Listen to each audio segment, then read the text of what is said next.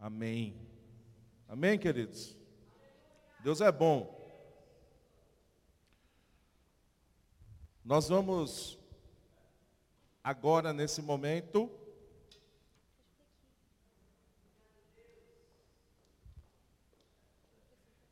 continuar adorando ao Senhor agora com a palavra, amém?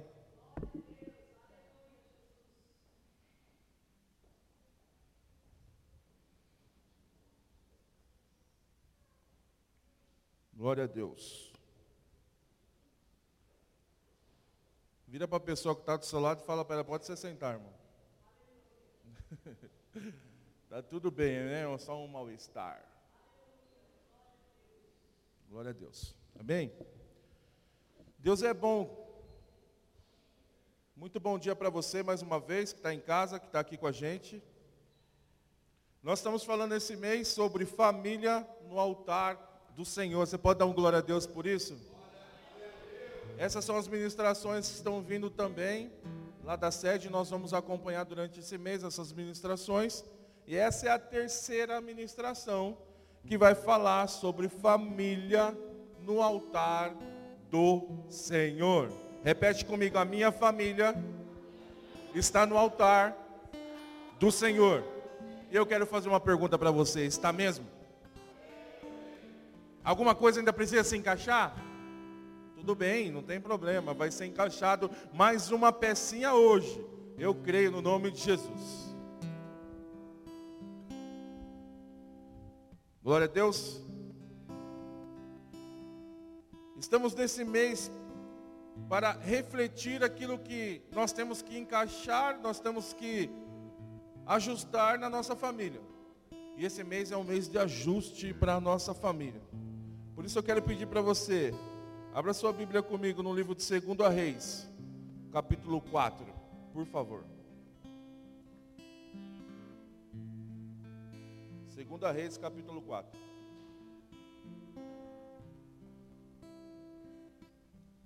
Aleluia.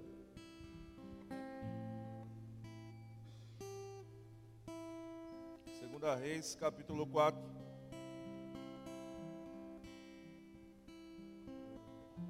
Partir do verso 30. Depois Eliseu voltou a Gigal. Nesse tempo, a fome assolava aquela região. Repete comigo: a fome assolava a região.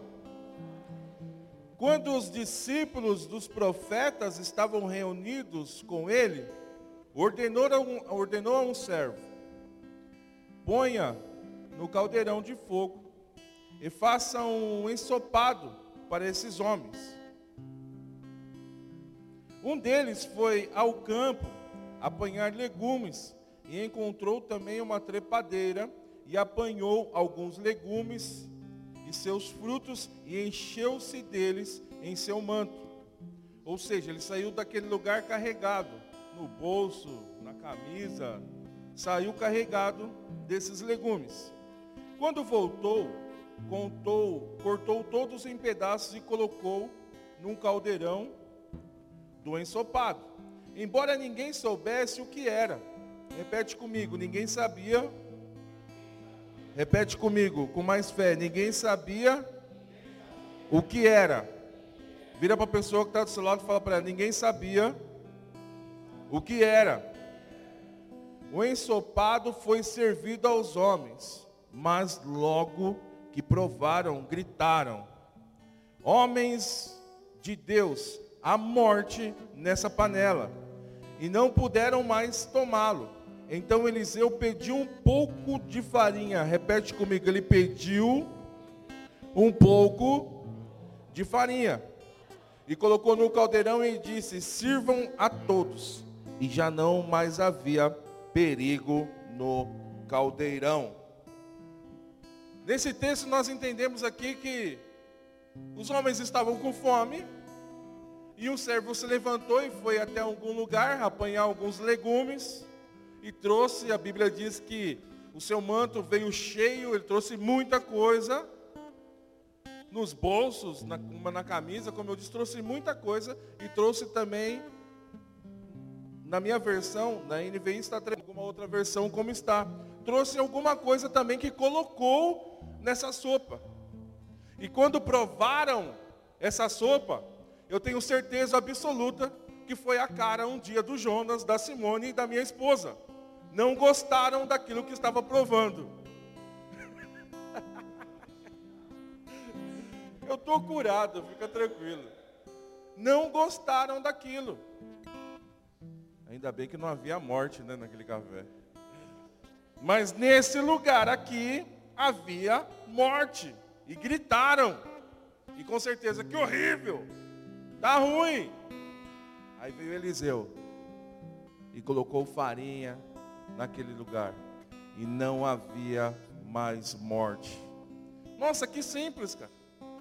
Só colocou farinha. Meu Deus.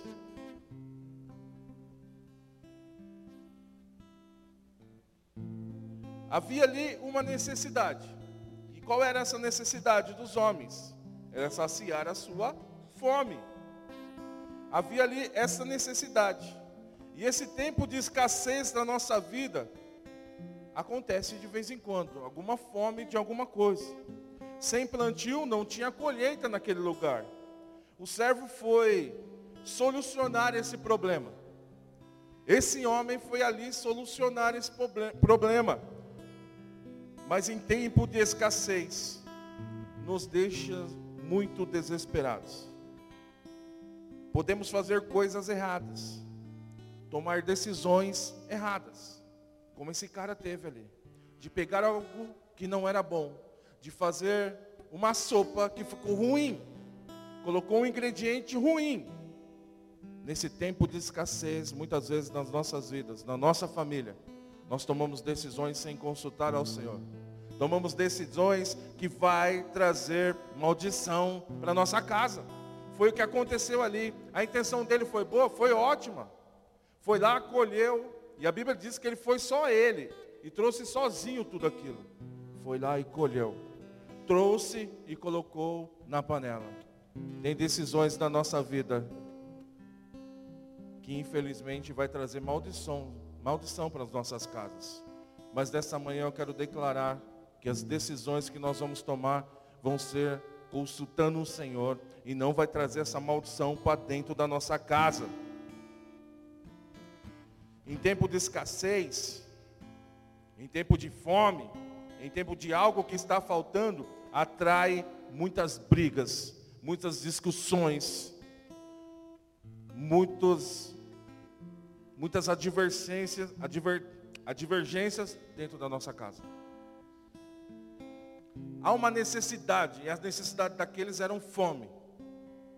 Talvez a necessidade sua hoje foi coisas que nós falamos há dois domingos atrás, a comunicação, o amor e aqueles tópicos que nós aqui. Não lembro todos agora. Alguém lembra de mais algum? Perdão. Boa. Então falta talvez isso. E isso pode trazer, infelizmente, maldição para dentro de casa. Assim como aquele cara fez e trouxe algo que foi, infelizmente, uma maldição para aquela sopa.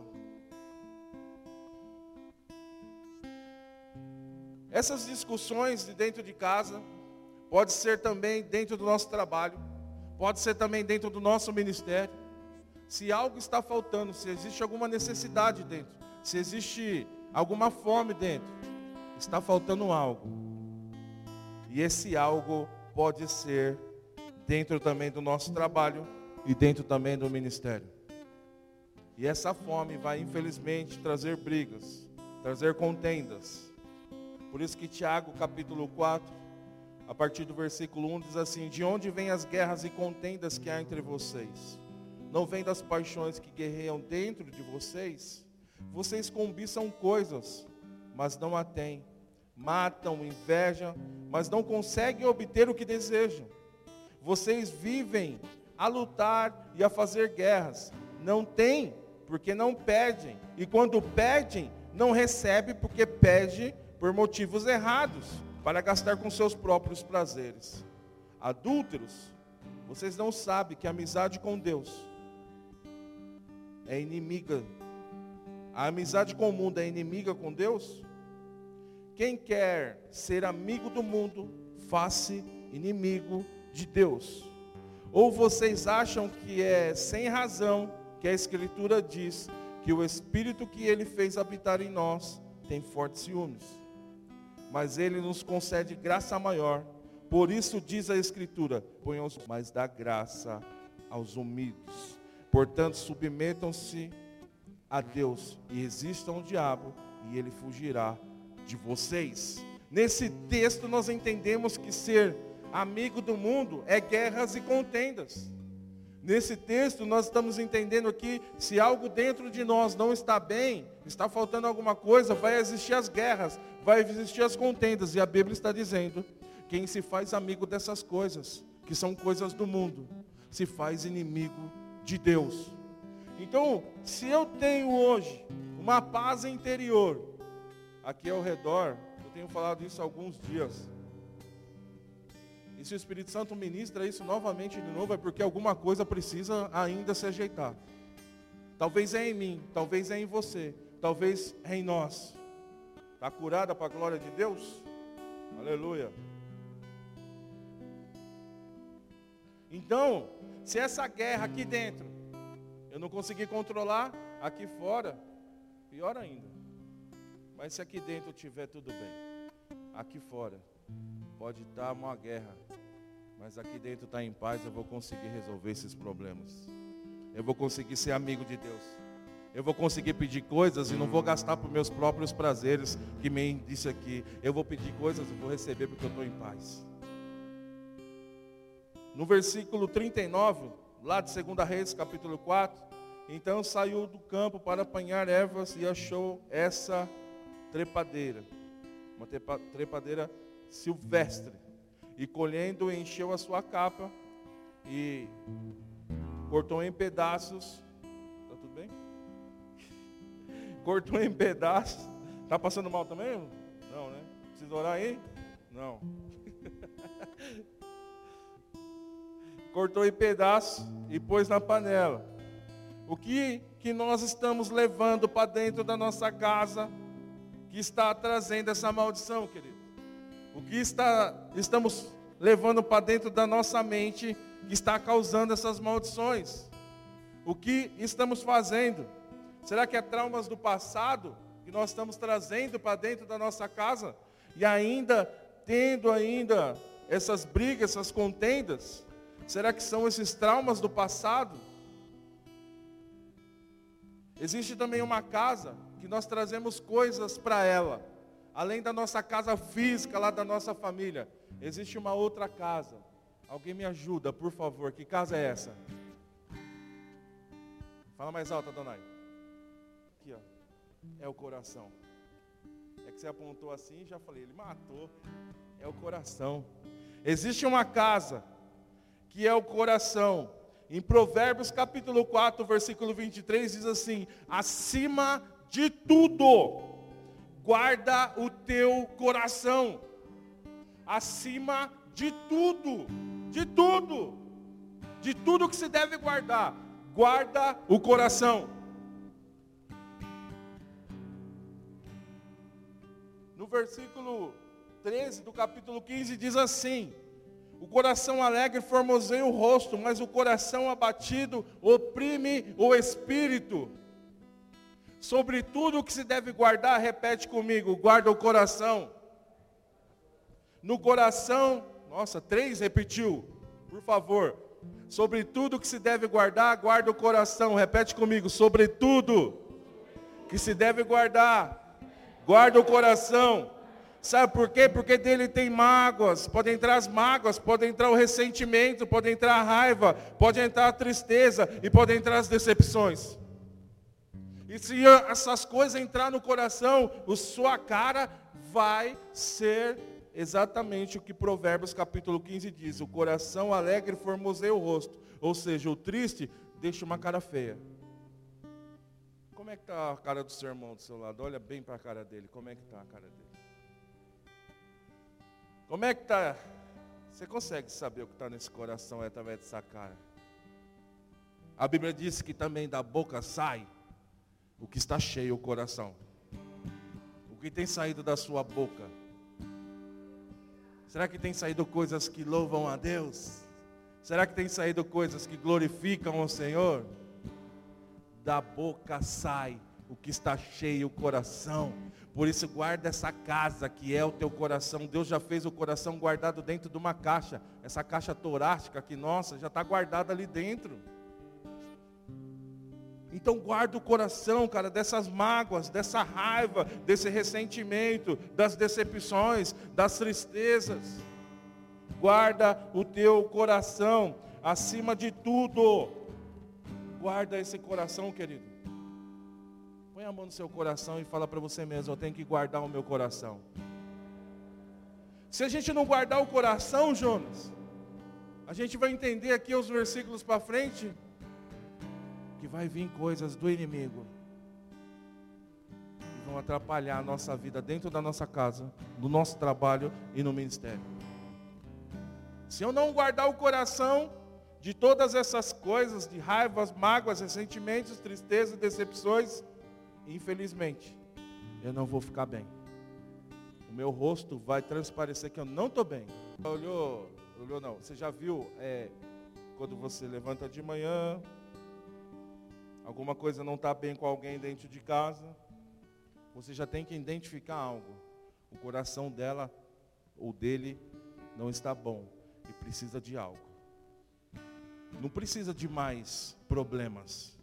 Não precisa de uma DR ali em cima daquele problema já. Primeiro resolve aquele problema, cara.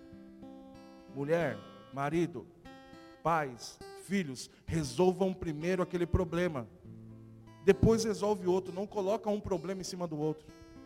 Não queira ter uma DR em cima de outra DR, cara. Por favor, guarda o coração, cara. Guarda, é dele que provém as bênçãos da vida. Sobre tudo o que se deve guardar, guarda esse coração que é essa casa. Nós temos hoje, através da palavra de Deus, um remédio para o nosso coração. Pergunta para mim qual é? Cinco querem saber. Filipenses capítulo 4. Por favor, abre aí sua Bíblia. Filipenses capítulo 4.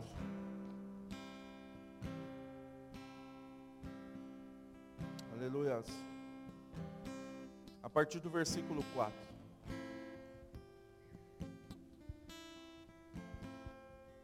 Diz assim: Alegre-se sempre no Senhor.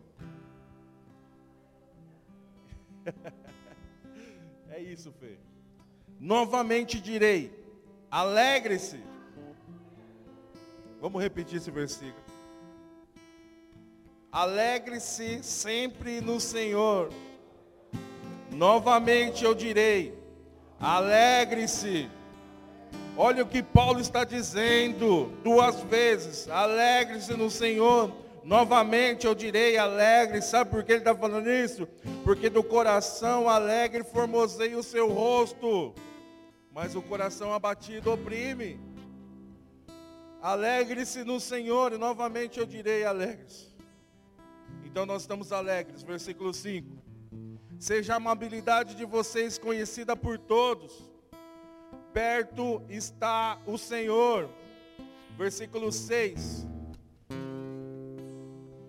Não andem ansiosos por coisa alguma, mas em tudo pelas orações e súplicas, e também com ação de graças apresente os seus pedidos a Deus. Versículo 7. E a paz de Deus, que excede todo entendimento, guardará o seu coração e a sua mente em Cristo Jesus sobre tudo que se deve guardar, guarda o coração. E o remédio está aqui. Qual é o remédio? Não andar ansioso. Antes, orar, suplicar a Deus, dar graças a Deus, apresentar os pedidos a Deus. Mas quando nós não apresentamos, não damos graças, não oramos, não suplicamos a Deus, o nosso coração não aguenta. E a nossa cara reflete tudo que está no nosso coração. Mas aqui está o remédio: não andar ansioso. Orar, suplicar, dar apresentar a Ele todos os nossos pedidos. E a paz de Deus, que excede todo entendimento, guardará o seu coração e a sua mente. Será que nós vamos conseguir fazer isso todos os dias da nossa vida, cara? Temos que conseguir. Temos que suplicar a Ele. Temos que orar a Ele, entregar, apresentar os nossos pedidos a Ele e dar graças a Ele. Porque a paz de Deus, essa excede todo entendimento e vai guardar o nosso coração e a nossa mente. Esse, essa é uma casa que nós temos que guardar, que é a casa do nosso coração. Nas nossas casas ainda físicas, ainda existem coisas que são ilícitas, como bebidas, revistas sensuais, objetos consagrados em terreiros. Ou se você já tem dúvida, você mete o pé nisso. Objetos como santos, objetos de idolatria. Será que ainda existe isso dentro da nossa casa? Se existir, tem que tirar no nome de Jesus. Mas glória a Deus pelo versículo 41 de 2 Reis, capítulo 4, que diz assim: Porém disse: Trazei a farinha. E ele deitou a panela e disse: Tira de comer para todo o povo, porque já não havia mais nenhum mal dentro da panela. Ele atirou a farinha dentro da panela. E essa farinha já estava indicando alguma coisa. Quando eu comecei a ler a Bíblia no começo da minha conversão, cara, e eu me perguntava por que tanto a Bíblia fala de farinha de trigo, cara? Porque farinha de trigo é uma coisa que me chama muita atenção. Afinal de contas, eu fui 11 anos padeiro. E me chamava muita atenção. Até que eu me deparei que Jesus era o pão da vida. E ali o Espírito Santo falou: Eu falo sobre farinha porque é isso que produz Jesus dentro de você, irmão. E ali eu entendo que não havia mais morte, porque a farinha já estava indicando a Jesus. A farinha já estava apontando a Jesus. A farinha já estava mostrando aquilo que resultado para minha vida, o meu coração, a minha casa ter paz. A minha casa ser uma casa saudável, se houver o trigo. Não é esse trigo que a gente come e engorda, que existe carboidrato nele. Por isso nós estamos assim, fofinhos, alguns de nós. Que é difícil tirar aquele pãozinho. É difícil. Não é esse tipo de trigo, mas é Jesus, cara. Vamos jogar Jesus dentro dessa, dessa casa, das nossas casas, tanto o coração quanto o físico. Acrescentar mais Jesus dentro dela. Existem coisas que trazemos para dentro da nossa mente, do nosso coração, da nossa casa, que precisam ser tirados. E só com Jesus podemos fazer isso. Hoje é dia de tirar essas coisas, cara. O que precisa ser tirado da sua vida? para não haver mais maldição, para não haver mais morte. O que precisa ser tirado? E a única coisa que precisa ser colocado cada vez mais introduzido é a farinha, Jesus, o pão da vida. O pão da vida. Abra comigo em Mateus capítulo 3, 13 e vamos refletir mais um pouco sobre o trigo. Mateus capítulo 13.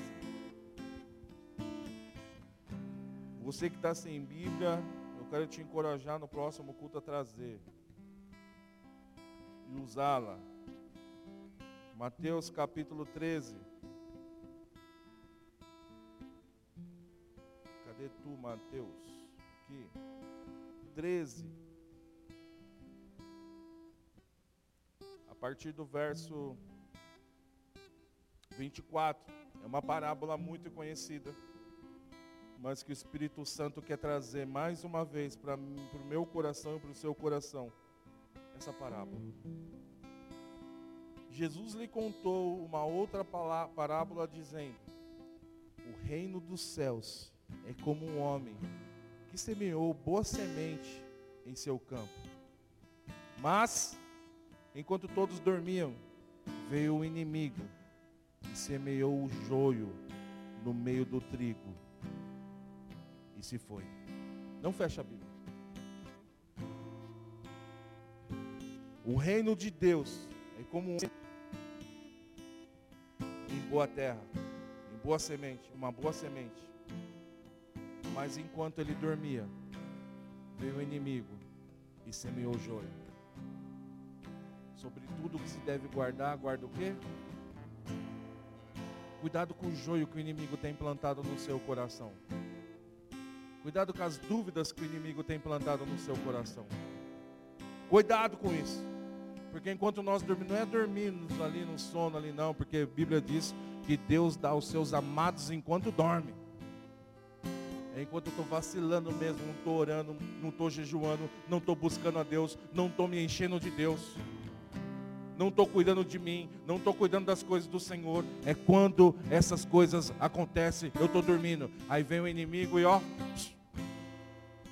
É o que a Bíblia diz, mas enquanto todos dormiam, veio o inimigo e semeou joio no meio deles. E depois se foi. Versículo 26. Quando o trigo brotou, formou espigas. E o joio também apareceu. Os servos do dono do campo dirigiu-se a ele e disseram: O Senhor não semeou boa semente em seu campo? Então de onde veio esse joio? A gente muitas das vezes não sabe de onde vai vir. É o que está acontecendo aqui. Estão questionando, mas o Senhor não plantou uma boa semente aí no seu campo. E agora, de onde veio esse joio? Da onde veio essas guerras? Da onde veio essas contendas? Da onde veio essas dúvidas? Da onde veio essas brigas? Da onde veio? Versículo 28, um inimigo fez isso. Respondeu ele. Os servos lhe perguntaram: Ó oh, Senhor, quer que os tiremos? Quer que tiremos ele? Arranquemos? Ele respondeu: Não.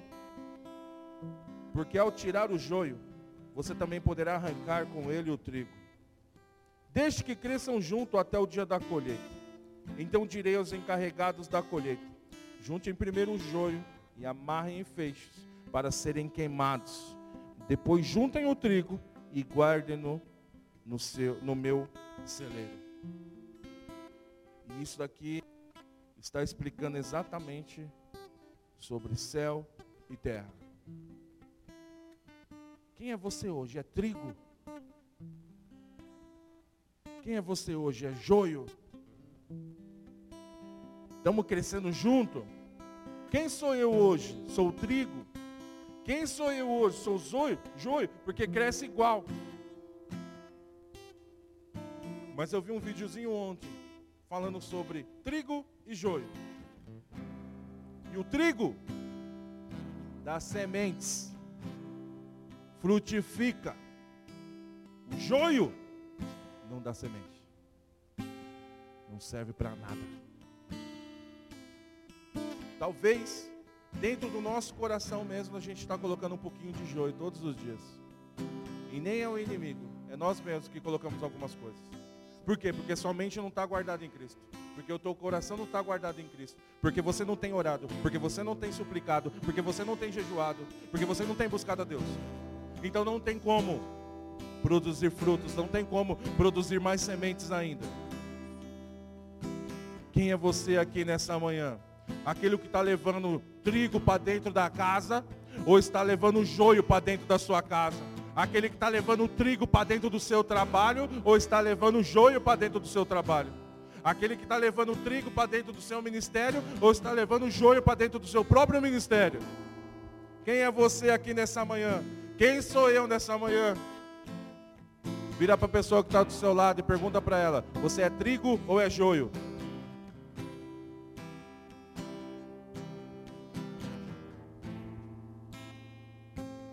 Quem nós estamos sendo? Trigo ou joio? Que eu estou fazendo em casa?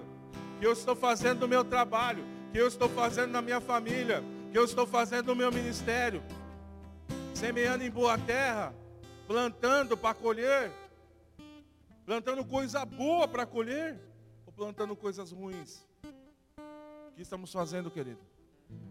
Quem somos nós nessa manhã?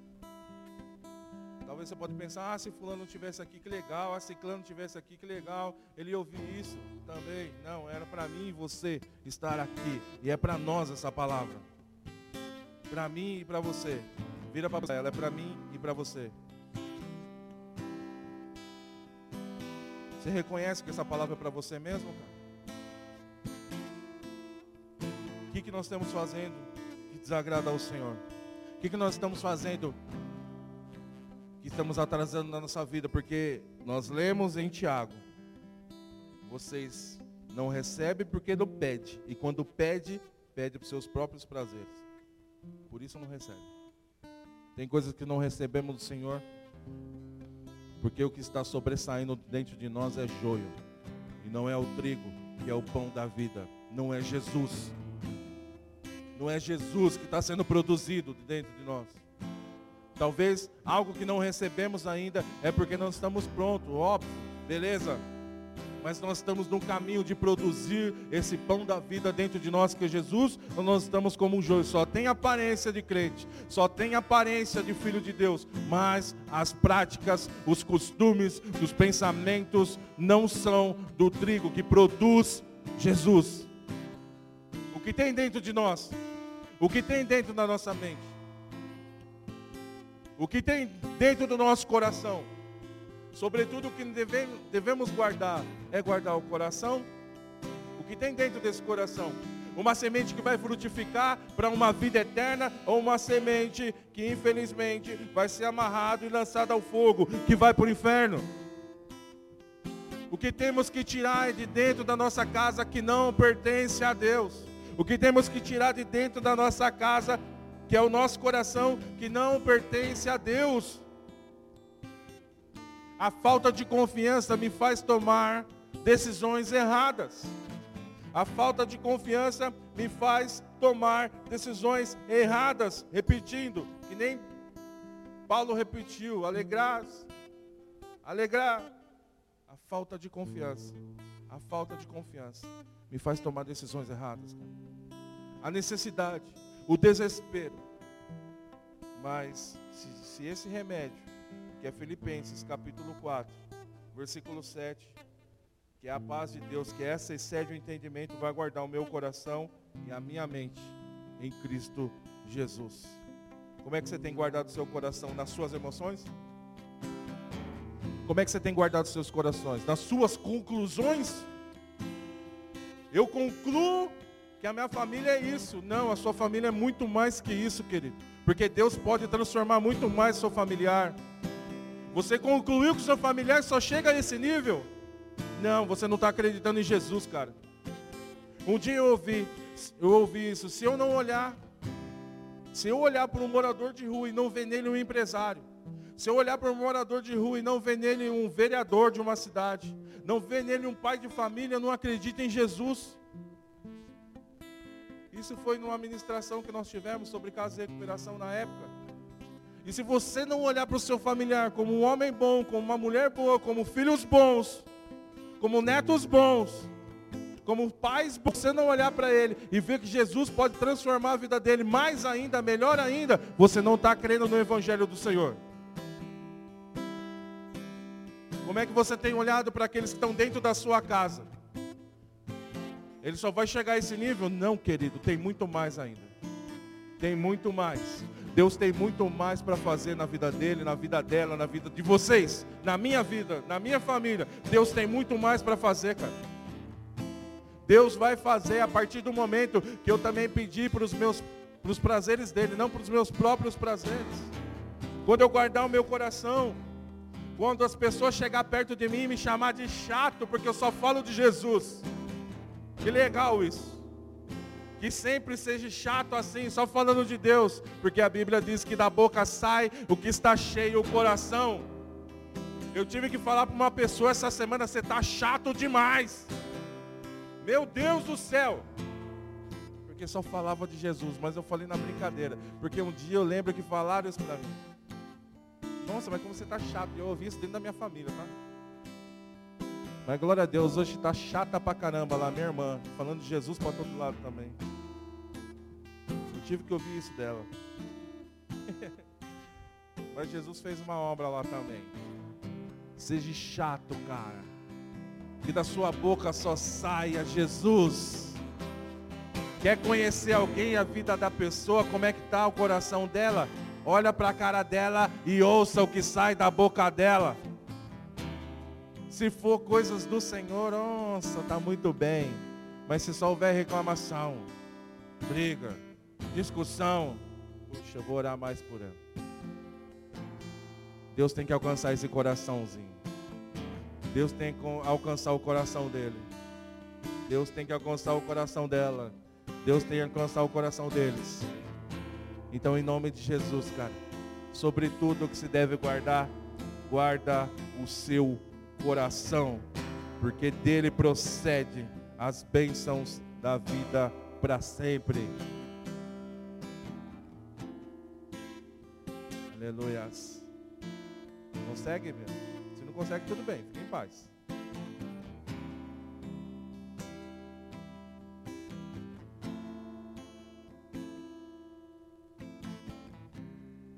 Aleluia. Sobretudo, guarda o teu coração.